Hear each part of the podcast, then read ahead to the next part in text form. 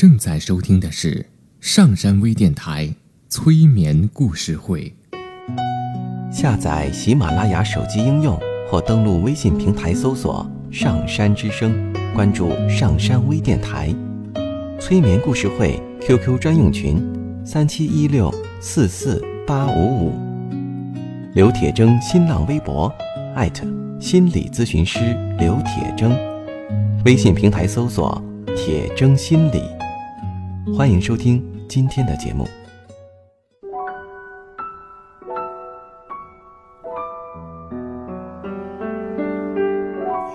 你好，我是铁铮。现在，让我们一起走进催眠的世界。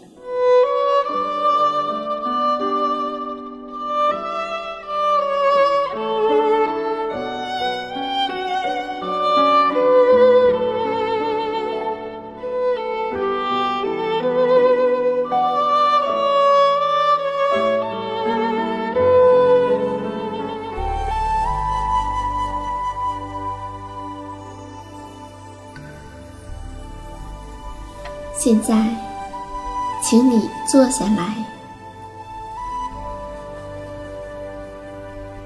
调整你身体的姿势，让你感觉到舒服。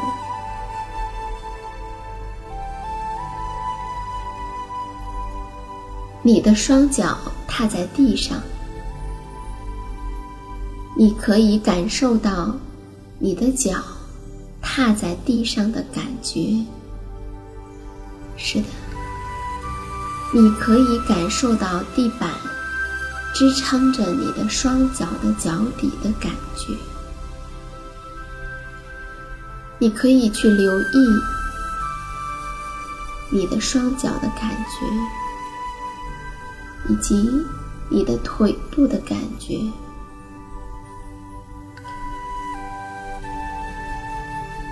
你的后背靠在椅背上。你可以感受到椅子支撑着你后背的感觉，对，你可以允许你的后背踏实的靠在椅子上。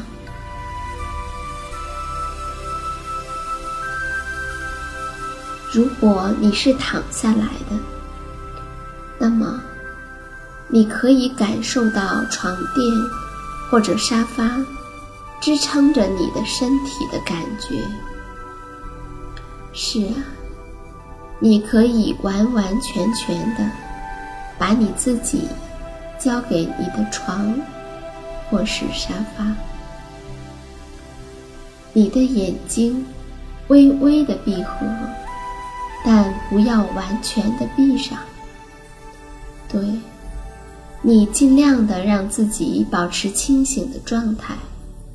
最好不要睡着了。如果你觉得累了，你可以微微的闭上眼睛，但尽量的保持清醒，不要睡着了。接下来，我们来听一个故事。有一个男人，他的名字叫米龙。他曾经有过一个她，叫做玛雅。可是玛雅走了。自从他走后，米龙每天晚上都睡不同的地方，不是窝在客厅的沙发或扶手椅上，就是像无家可归的流浪汉那样，蜷缩在阳台的垫子上。而每天早上，他一定都会出去吃早餐。就连监狱每天都有放风的时间，让犯人去院子里走走，难道不是吗？所以，他每天都会出去吃早餐。就算特意问了是否只有他一个人，咖啡馆的服务员也老是让他坐双人桌。抬头就是把空椅子，天天如此。其他的客人都是两三个一桌，有的在说笑，有的在品尝彼此的食物，有的在抢着结账，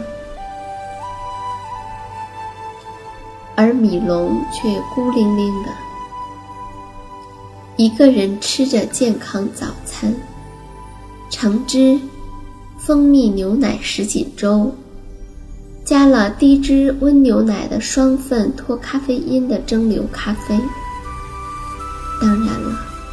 他也希望对面能坐着一个人，跟自己说笑，或抢着结账，使他不得不费力地把钱递给服务员，并说：“别拿他的钱，把钱还给他，我来结账。”但他实在找不到人一起吃早餐。不过，就算独自在咖啡馆吃早餐，也比窝在家里。强上一百倍。在吃早餐的时候，米龙经常观察其他桌的客人。此外，他还会偷听别人的谈话，看报纸，例如体育增刊，或者面无表情地浏览财经版，了解股价升降的情况。偶尔有人会过来，问他要一版他已经看完的报纸。那时，他就会竭力地挤出一丝微笑，点头同意。有一次，一个性感的年轻妈妈推着婴儿车过来，问他要当天的头版看。头版的大字标题是关于发生在郊外的一起刑事案件。把报纸递过去的时候，米龙甚至开口说了句话：“瞧瞧，我们的孩子出生在一个多么疯狂的世界啊！”他本以为提及彼此共同的命运能拉近人与人之间的距离，但是那个性感的少妇只是瞪了他一眼，然后问也没问，就把健康增刊也一块儿拿走了。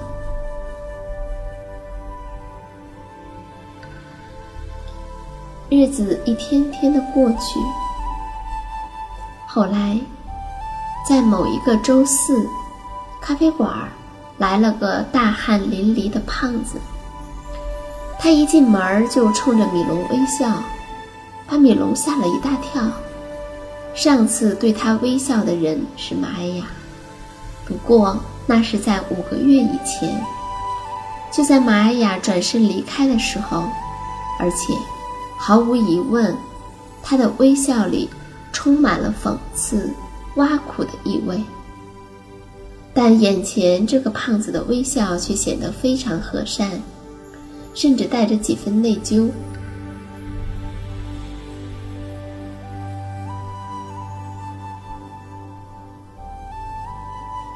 只见胖子手足无措地做了个动作，显然是想坐下来。米龙几乎想也没想，立刻就点了点头。于是胖子坐了下来。胖子说：“真对不起，鲁宾，我迟到了。我知道我们约的是十点，可是今天早上，孩子一直缠着我，让我实在脱不了身。”米龙心想着，也许应该告诉胖子自己不是鲁宾，可是他却只是看了看表，说。才迟到十分钟而已，别放在心上。他们沉默了一会儿，接着米龙问孩子有没有事儿。胖子回答说没事儿，只是刚换了一家幼儿园，每次送他去上学，他都不让他走。胖子话锋一转说：“不过不用为我担心，你自己的事情都操心不过来了。”我们谈正事儿吧。米龙深吸了一口气，等着对方说下去。胖子说：“你听我说，五百太高了，给我四百吧，最多四百一，我要六百件。”米龙回答：“四百八，最少四百八，而且你得要一千件。”胖子说：“你得理解，受经济衰退等所有事情的影响，市场现在很不景气。就在昨天晚上，新闻还报道有人在垃圾桶里找东西吃呢。你要是这么寸步不让，我只能提高售价了。但那样一来，我就卖不出东西了。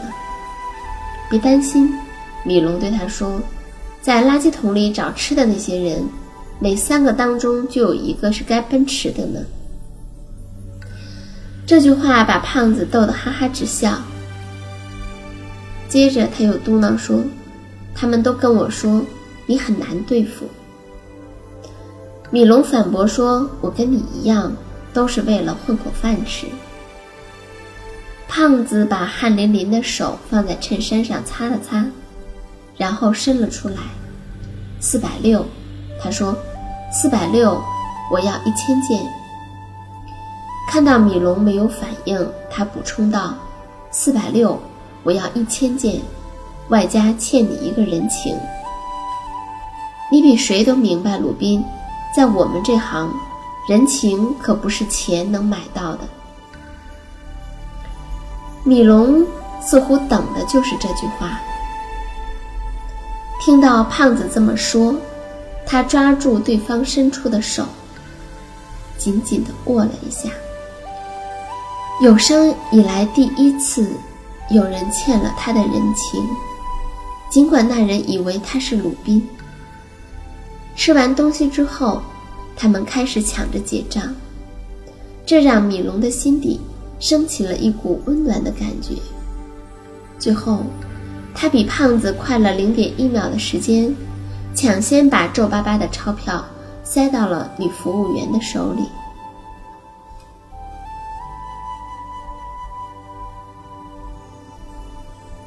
那天以后，这几乎成了米龙的例行公事：找张桌子，点上菜，然后留心任何走进咖啡馆的新客人。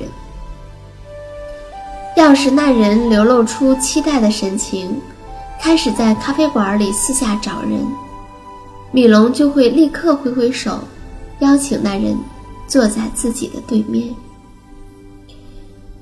一个浓眉毛的秃子对他说：“我不想把事情闹上法庭。”米龙退让道：“我也不想，最好还是私了，免得伤和气。”一个做过丰唇手术。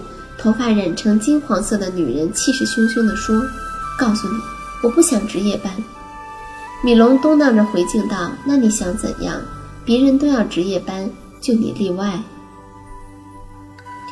一个满口烂牙、一只耳朵戴着耳环的家伙说：“加比让我来告诉你，他感到很抱歉。”米龙说：“要是他真的感到抱歉，那就应该亲自来告诉我，而不是找个中间人。”一个骨瘦如柴的红头发女人抱怨道：“看你的邮件，你给人的感觉要比现实中高大。”米龙回敬道：“而你给人的感觉也没像现实中这么挑剔。”不知为什么，每件事最后都得到了圆满的解决。米龙跟秃子私了了。做过丰唇手术的女人同意叫她妹妹代看孩子，好让自己每周值一次夜班。满口烂牙的家伙保证会让加比打电话过来，而红头发女人和米龙取得了一致的意见，即他们都不太适合对方。关于早餐的饭钱，有时是对方付的，有时是米龙付的。不过和红头发女人那次，是两人分摊的。这一切实在太有意思了。要是哪一天，整整一上午都没有人坐在他对面，米龙就会感到非常的失望。幸好，这种情况很少发生。距离大汗淋漓的胖子出现。差不多过去了两个月的时间。有一天，咖啡馆里来了个麻子。那人虽然长着一脸麻子，年纪看着起码比米龙大了十岁，但整个人看起来风度翩翩，很有魅力。一坐下来，他就说：“我本来以为你不肯会露面的。”米龙回道：“我们说好要见面的。”麻子凄然一笑说：“只是在电话里那样吼了你之后，我本来担心你会临阵退缩的。”米龙略带挑衅地说：“我这不是来了吗？”麻子先道了个歉：“对不起，我在电话里吼了你。”然后说：“真的对不起，我实在控制不住自己。但是我在电话里说的每一个字都是认真的，你应该明白了吧？请你不要再见他了。”米龙哽咽着说：“可是我爱他。”麻子说：“你可以爱某个人或某样东西，但有时候不得不放弃。你就听比你年长几岁的人一声劝吧。有时候你真的不得不放弃。”米龙说：“对不起，我做不到。”麻子说：“你能做到，不仅能做到，而且别无选择，必须做到。”也许我们两个都爱他，但我碰巧是他的丈夫，我不准你破坏我的家庭，听明白了吗？米龙摇了摇头说：“你不知道过去一年我过的到底是什么生活。”他对麻子说：“简直就跟在地狱里一样，甚至比在地狱还不如，更像是置身于一片无边无际的虚无之中。”看不到任何的东西。当你这样过了那么长时间之后，某个东西突然出现了，那时，你真的无法舍弃他。那种感觉，你能理解吧？我知道，你能理解的。麻子咬了咬下嘴唇说。要是你再见他一次，我就杀了你。我是认真的，你听得出来。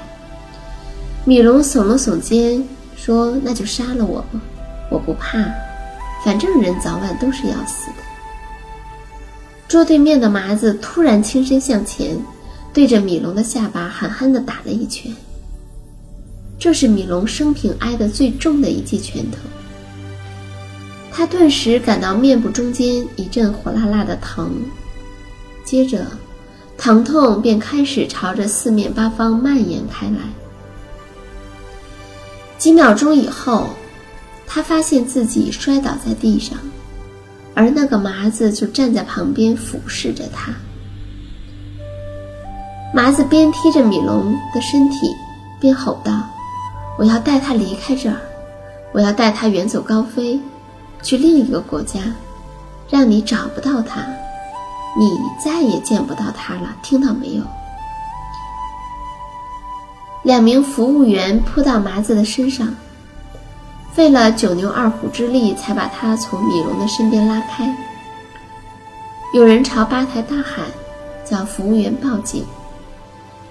米龙的脸贴在冰凉的地上。看着麻子逃出了咖啡馆，有一位服务员俯下身子，问他有没有事儿。米龙努力的想回答，却发不出声音。服务员问：“要叫救护车吗？”米龙轻声的回答：“不用。”虽然他很吃力。服务员坚持说：“你确定吗？